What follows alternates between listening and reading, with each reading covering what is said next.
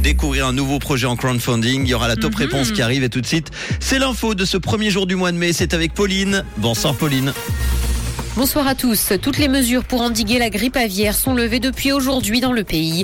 La Suisse préside pour la première fois le Conseil de sécurité de l'ONU et du soleil et des nuages attendus demain matin. Toutes les mesures pour endiguer la grippe aviaire sont levées depuis aujourd'hui dans le pays. Aucun cas n'a été détecté chez les oiseaux sauvages ces dernières semaines, comme l'a annoncé l'Office fédéral de la sécurité alimentaire et des affaires vétérinaires.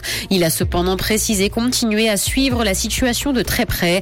La grippe aviaire a sévi quasiment partout dans le monde cet hiver et a touché particulièrement les mouettes en Suisse. La Suisse préside pour la première fois le Conseil de sécurité de l'ONU. Elle commence aujourd'hui et pour un mois. Le pays espère ainsi pouvoir imposer ses priorités après un mois de travaux pilotés par la Russie en pleine guerre avec l'Ukraine et avec une crise au Soudan. Berne a d'ailleurs décidé de placer cette présidence sous la thématique de la protection des civils. C'est d'ailleurs un moment historique selon l'ambassadrice suisse à l'ONU à New York. L'initiative anti-vaccin obligatoire ne convainc pas en Suisse. La commission des affaires juridiques du national rejette l'initiative pour la liberté et l'intégrité physique. Elle a été lancée suite à la pandémie du coronavirus et la politique de vaccination mise en place. Elle vise à inscrire dans la Constitution le consentement obligatoire pour toute atteinte à l'intégrité physique ou psychique et l'interdiction de toute peine ou tout préjudice social ou professionnel en cas de refus. Dans l'actualité internationale, les Philippines ne serviront pas de base pour une action militaire.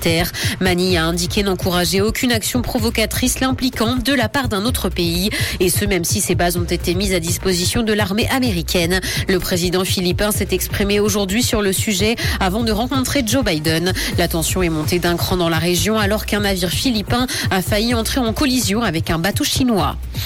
Syrie est tournée en dérision par des employés d'Apple. D'anciens salariés ont fait état de problèmes organisationnels et d'un manque d'ambition en interne pour améliorer le fameux assistant vocal de la marque à la pomme.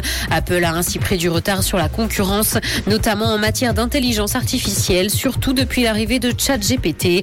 Trois salariés de l'entreprise qui travaillaient au développement de Siri depuis 2019 ont d'ailleurs préféré quitter leur emploi et ce parce que les décisions prises étaient trop lentes. Cinéma, Super Mario a passé la barre du milliard de dollars de recettes. Le film d'animation du jeu du même nom est le premier long métrage à engranger une somme pareille cette année. Le long métrage est sorti pendant le week-end de Pâques et connaît donc un grand succès depuis.